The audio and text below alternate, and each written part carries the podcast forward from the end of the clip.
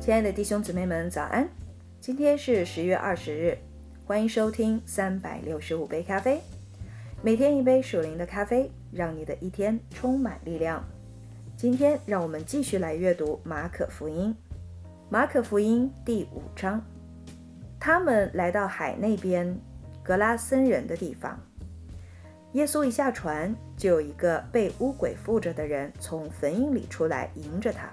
那人常住在坟茔里，没有人能捆住他，就是用铁链也不能，因为人屡次用脚镣和铁链捆锁他，铁链竟被他挣断了，脚镣也被他弄碎了，总没有人能制服他。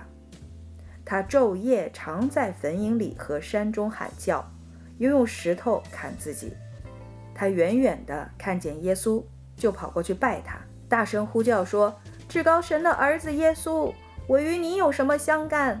我指着神恳求你，不要叫我受苦。是因耶稣曾吩咐他说：“乌鬼啊，从这人身上出来吧。”耶稣问他说：“你叫什么名字？”回答说：“我名叫群，因为我们多的缘故。”就再三的求耶稣，不要叫他们离开那地方。在那里山坡上有一大群猪吃食。鬼就央求耶稣说：“求你打发我们往猪群里，附着猪去。”耶稣准了他们，乌鬼就出来，进入猪里去。于是那群猪闯下山崖，投在海里，淹死了。猪的数目约有二千。放猪的就逃跑了，去告诉城里和乡下的人。众人就来，要看是什么事儿。他们来到耶稣那里，看见那被鬼附着的人，就是从前被群鬼所附的，坐着，穿上衣服，心里明白过来，他们就害怕。看见这事儿的，便将鬼附之人所遇见的和那群猪的事情，都告诉了众人。众人就央求耶稣离开他们的境界。耶稣上船的时候，那从前被鬼附着的人恳求和耶稣同在。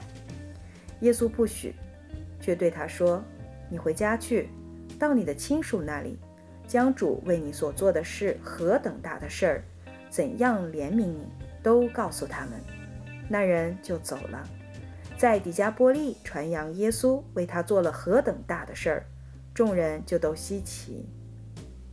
耶稣坐船又渡到那边去，就有许多人到他那里聚集，他正在海边上。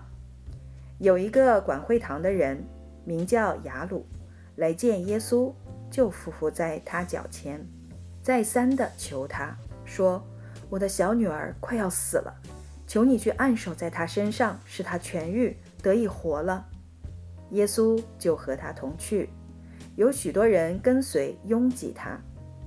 有一个女人患了十二年的血漏，在那些医生手里受了许多的苦。又花尽了他所有的，一点儿也不见好，病势反倒更重了。他听见耶稣的事，就从后头来，砸在众人中间，摸耶稣的衣裳，意思说：“我只摸他的衣裳，就必痊愈。”于是他血漏的源头立刻干了，他便觉得身上的灾病好了。耶稣顿时心里觉得有能力从自己身上出去。就在众人中间转过来说：“谁摸我的衣裳？”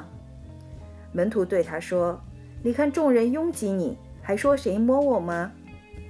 耶稣周围观看，要见做这事的女人。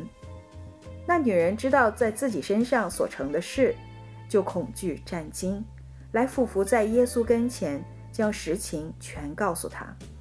耶稣对他说：“女儿，你的信救了你。”平平安安的回去吧，你的灾病痊愈了。